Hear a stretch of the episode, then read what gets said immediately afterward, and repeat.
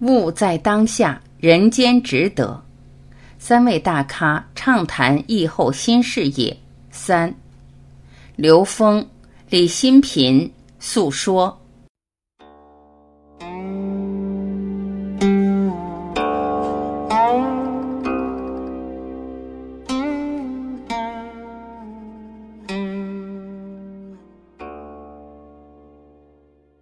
共好是方向。未来你要显化什么？诉说。之前和新平老师讨论信条的时候，我们讲到一个很有意思的点，就是逆行。您说，首先要知道你未来想去的点是哪里，才能真正把顺行和逆行结合起来，在当下这个点上实现它，是吗？新平老师，李新平，对。我觉得它里面有提到一个叫前行时间，前行时间就是把未来的你调过来，现在来教会你一些事情，然后跟你现在是同行的。所以，我们今天脑袋里应该有我们到底要往哪里走，我们的决定是什么，大家共同的决定是什么，这样才有一个更好的方向性。然后，更好的方向性跟决定里面，我们才能够从现在开始去做调整。否则，接下来版本会非常不一样。你可以看到，现在目前全球各地的版本都很不一样，意味着我们现在有机会调整成我们更好的一个状态。那你的决定是什么？小到个人，你的十年后、五年后、三年后，你要往哪个方向走？还有你要显化什么？当下这个点就有非常巨大的宇宙大爆炸的决定力跟行动力。穿越的门无处不在，意识的自由度。诉说。是呀，这也让我想到了，在跟刘峰老师谈到《奇异博士》这部电影的时候，我们讲了一个很重要的点，叫穿越门。在这部电影里面，这个博士 Doctor Strange。他在一开始向古一法师求教的时候，就有一关叫做“你能不能从喜马拉雅山上面穿越回来”，这叫穿越门。我记得当时跟刘峰老师谈到这部电影的时候，刘峰老师就讲到，这只是电影的一个表现手法，用一个方法来表现所谓的，好像在这个物质世界有这么一个穿越门，其实这个穿越门根本不存在，它就在我们内在的意识的自由度。刘峰，是的，穿越的门无处不在。刚才我非常认同新平老师讲到关于当下的这种对未来走向的选择。实际上，在整个宇宙空间里边，哪怕是三维空间，也有无穷多的平行空间。每一个平行空间的频率特征是不一样的，或者每个频率基频是不一样的。我们这个三维空间的频率基频是按照格林威治天文台石英振子的振动频率来界定的。我们知道一切发生只有一个原因：同频共振。所以我们在基频上彼此共振出来的呈现是能够看得见、摸得着、感受得到的。但是我们在另外一个频域空间里面，它的基频空间跟我们的基频不一样的时候。在那个空间里发生的人事物跟我们之间没有办法直接的关联，也就是我们看到另外一个跟我们交织在一起的频域空间里的事物，除非你能够找到这两个频域空间的接口，你能够切换，否则的话你根本没法穿越屏障。这里面实际在对频域空间的选择是在什么时候？在当下，在当下是可以调频的。但是这是人修炼达到的一个境界，道家就有专门修炼这个法门的，通过入定就可以调整频域空间。觉悟在当下，人间值得。所以刚才新品老师讲到了一个现在和未来的关系，实际上此时此刻下一秒其实有无穷多种可能会发生。哪一种可能会发生，只取决于此时此刻这一秒，这个当下，我们的意识能量是什么状态？你的意识能量是趋于一个更自由的方向，还是趋于一个更纠结的方向？你是往维度更高的境界去，还是往限制性的意识能量方向去？这个才是最关键的。如果当下你处在一种自在、自由的能量去向的话，你的意识指向的是喜悦、自在、充满创造力的状态的时候，你根本不用担心未来会发生什么。你期待未来会发生的事情，到时候还不一定能发生，那时候还会有点失望。真的发生的时候，你还有可能会自满。你根本不需要期待未来会发生什么，未来的发生一定全是惊喜。你只要保持当下是这个状态。如果当下你是一个消极的、恐惧的、贪婪的、纠结的、充满仇恨的状态，这时候你再做努力，它都是越来越糟。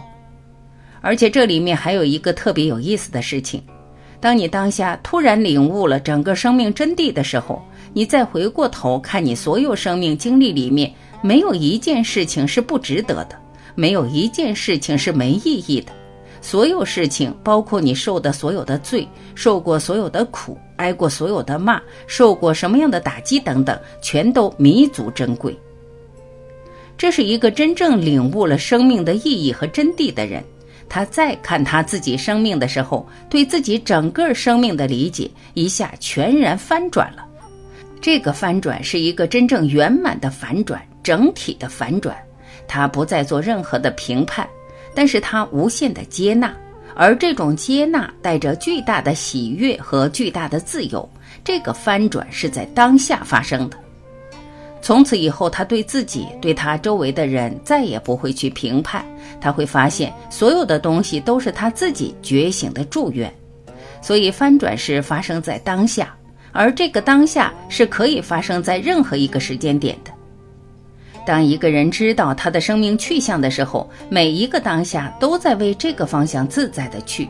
只要调整每一个当下都在一种积极的、向上的、回归本源的生命状态里边，他未来遇到的事情一定是越来越好。他的那种喜悦和自在，完全是从内在生发的，再也不会依赖外在的一切给自己带来所谓的快乐。很快的乐一下，一点意义都没有了。为什么我们去年说精进二零二零就是面临急速升级？这个时候你是否要翻转？知道未来时空的能量状态不一样了，这种不一样会带来未来急速的发展。而且我们今天想未来十年，可以说在三维逻辑里面，每个人想到的东西差异太大了，所以我们根本不需要再想未来了，我们只想每一个当下，你都在持续提升的状态。然后你会发现，每天发生的东西都是惊喜。然后你能理解，每天在三维空间产生的任何崩坏、任何的灾难、疫情也好，它都是来助缘你自己。一次一次的告知自己时空的崩坏，是让你迅速的处理这种执着，能够把自己在这个空间里的标签撕掉，撕得越干净越好。这样你就挂碍少，你的内在意识挂碍越少，你就越清明。你越清明的话，你就越自在。所以站在这个时空点上，给了我们特别好的一种生命自由、内在自由的一个机会。谢谢。诉说，谢谢刘峰老师，老师说的很形象。这是一艘沉船了，你是继续随着它沉，把自己绑得更结实。在船上面沉下去，还是自由轻盈的飞舞？这个比喻让我很有启发。刚才刘峰老师还讲到了一个点，就是我们认为的一切好像看起来很惨的一些事情，其实都是值得的。我刚才跟新平老师聊也好，刘峰老师聊，大家都谈到一个点，其实人间很值得。包括在新平老师的书里面也谈到了这一点，人间很值得。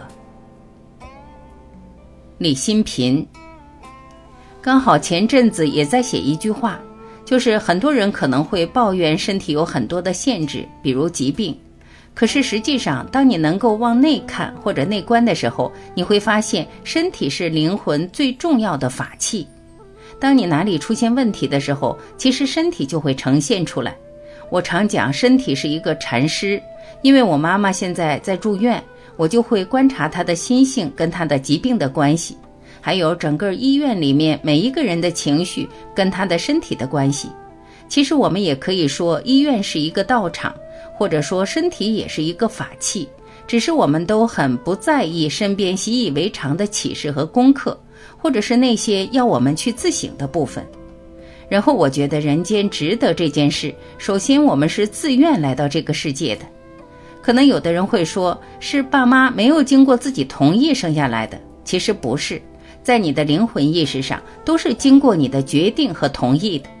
当我们不再把出生、生命这件事情的责任甩给别人，拿回自己决定权、责任权的时候，意味着三十而立。三十而立，四十不惑，五十知天命。六十耳顺，到七十随心所欲不逾矩。在过去可能是依照年龄来分，可是现在我认为它应该是维度的差别。你的维度不同，你自由的可能性就变得更多。当我们理解到最终是频率的选择的时候，我们就可以重新来看一下我们的生命到底值不值得。其实是非常值得的。这个值不值得是根据你现在怎么去定义它。很多人问我说：“到底我们来的生命意义是什么？”正因为它没有固定的意义，所以我们可以重新写这个意义。常常有人会在找天命，找天命是在找什么？先找到自己的命的根基，你才知道命跟天之间的关系。我常常说，天命是一种频率，是一种维度。你自己决定，它是在一个大的，或者是小的，或者是去斗争的等等，都是不同的版本。我很喜欢有一部电影，就是《头号玩家》，它有一个很重要的一幕，就是后来有一幕，大家都在往前跑赛车，可是他往后倒退。他倒退其实要克服两件事情：第一，他跟大家不一样；第二，他是落后的。但是他知道自己的选择，他把自己放到一个未知的状态。他反而进入了一个被保护的屏障，外面的危险怎么都威胁不到他，所以进入所谓的天命之流，其实是被保护的。而且一个人在高度信任的状态，信任自己、信任天的状态的时候，周围显化的事情是完全不同的。所以我们才会讲自己喜欢的电影会显化出与自己有关的剧情。我自己有一个练习，我会问学生：“你最喜欢的电影是什么？”然后用两句话去描述你最喜欢的电影，往往那两句话就是他生命的显化。比如有同学说他很喜欢《哈利波特》，而他最早的显化就是他觉得活在一个不快乐的童年，被打压的童年。最后他找到自己，强化自己，这是漫威电影的一个剧本。但是我们其实有时候不一定要通过这样的剧本先弱化自己，强化别人之后，我们才强化自己。其实这些都是限定性的想法。我们如果早点就知道自己无穷大的可能性，还有无穷大的天命的时候，每个人就会省掉很多的时间。因为生命是有限的，虽然很多在各层次的生命是无限的。但是在肉体生命有限的情况下，我们就直接升到我们能够到达的最好、最自由的维度去进行创造，而不再停留在不停的疗愈、创造问题、解决问题这个层次。